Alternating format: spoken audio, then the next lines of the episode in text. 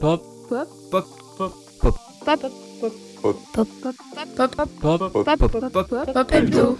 Bonjour à tous, on espère que vous avez passé un bon week-end et que votre journée se passe bien. On se retrouve comme chaque lundi avec Pop Hebdo pour vous partager les actus de la semaine. On commencera en revenant sur les récentes manifestations des agriculteurs, puis sur un point au sujet de la guerre Israël-Hamas. En suivant des nouvelles de la Joconde, qui précéderont celles du rappeur Dinos et de sa tournée prochaine.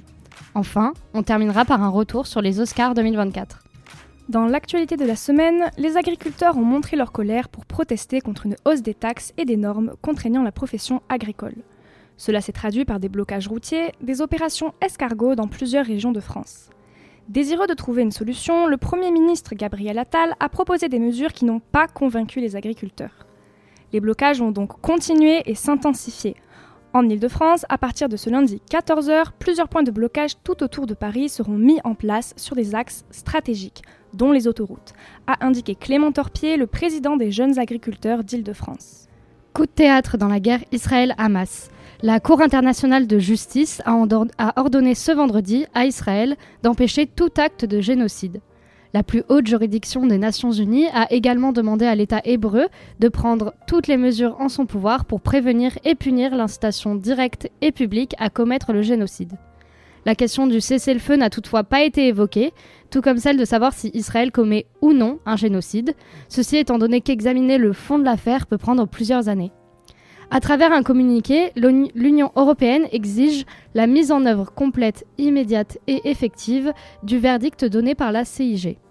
De l'autre côté, le premier euh, ministre israélien, Benjamin Netanyahou, a lui jugé ces accusations de génocide scandaleuses et a déclaré avant le verdict que c'était le monde à l'envers.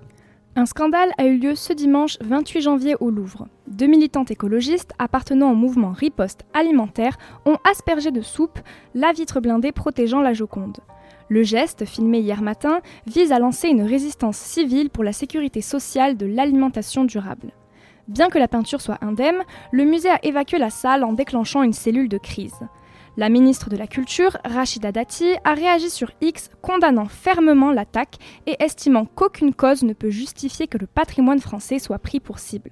Ce n'est cependant pas la première fois que la Joconde est prise pour cible. Le célèbre tableau de Léonard de Vinci a déjà plusieurs fois été victime de vandalisme. En mai 2022, il avait par exemple été la cible d'une tarte à la crème lancée par un activiste écologiste.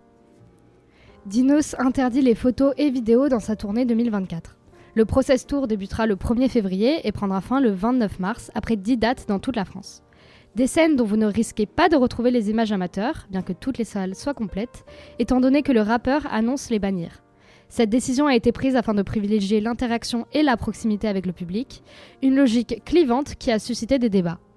Certains se réjouissent de ne plus voir les concerts à travers les téléphones et attendent avec impatience de découvrir une nouvelle façon de vivre la musique. D'autres trouvent ça injuste pour les personnes ne pouvant pas assister au concert par manque de moyens ou géographiques. Ce ras-le-bol général des artistes face au téléphone est assumé et notable avec Kendrick Lamar, Bruno Mars ou encore Guns N' Roses, qui demandent délibérément au public de ne pas sortir de téléphone pendant leur concert.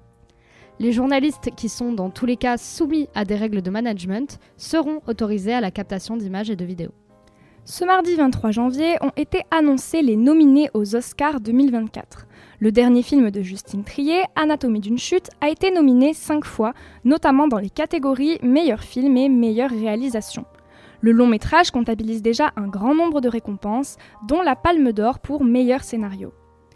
Oppenheimer, le dernier film de Christopher Nolan, émerge comme le grand favori aux Oscars avec 13 nominations, dont celle du meilleur film. Le réalisateur est également en lice pour la meilleure réalisation, tandis que Killian Murphy, le protagoniste, concourt pour le meilleur acteur, marquant sa première nomination aux Oscars. De son côté, Pauvre créature de Yorgos Lantimos, récemment sorti en salle, brille avec 11 nominations. Emma Stone, déjà récompensée en 2017 pour La La Land, est la favorite incontestée pour la meilleure actrice, bien que Lily Gladstone soit une concurrente de taille. Killers of the Flower Moon de Martin Scorsese, nommé dix fois, voit son actrice principale accumuler les récompenses, remportant notamment un Golden Globe. La compétition s'annonce intense lors de cette cérémonie, riche en talent et en suspense. C'est tout pour aujourd'hui. Un grand merci à Habib, Marie, Émilie, Brian et Steven pour la rédaction de ces actualités et merci à vous tous pour votre écoute. On se retrouve la semaine prochaine pour une nouvelle émission. En attendant, n'hésitez pas à venir nous suivre sur notre page Instagram ou sur notre site internet Info Pop-up pour encore plus d'informations. En vous souhaitant une agréable journée sur Radio Campus.